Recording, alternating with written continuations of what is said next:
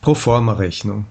Herr Zimmermann, ich möchte Sie an das letzte Telefongespräch mit Ihnen erinnern. Ich erwarte Ihre Preisbestätigung in den nächsten Tagen und auch eine fünffache Proforma-Rechnung und davon eine Ausfertigung in Europreisen, wenn es möglich ist. Sie ist schon in Arbeit und ich hoffe, dass die Proforma-Rechnung Ihren Wünschen entspricht. Danke. Und noch ein Problem. In unserem Schreiben vom 12. Juli 2015 haben wir Sie gebeten, uns eine Proforma-Rechnung über Verpackungsmaschinen zu übersenden. Leider haben wir bis jetzt keine erhalten. Ich bedauere sehr, Herr Bukowski, aber wir waren mit Ihrem Vorschlag nicht in allen Punkten einverstanden. Jetzt ist aber alles geklärt. Das freut mich.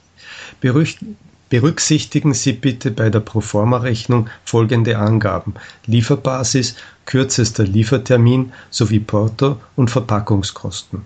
Gut, das machen wir.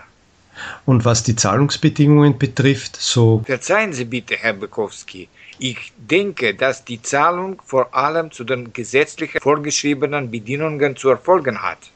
Ich habe nichts dagegen. Nach den gesetzlichen Bestimmungen berechnen wir bei verspäteter Zahlung Verzugszinsen und eine Mahngebühr.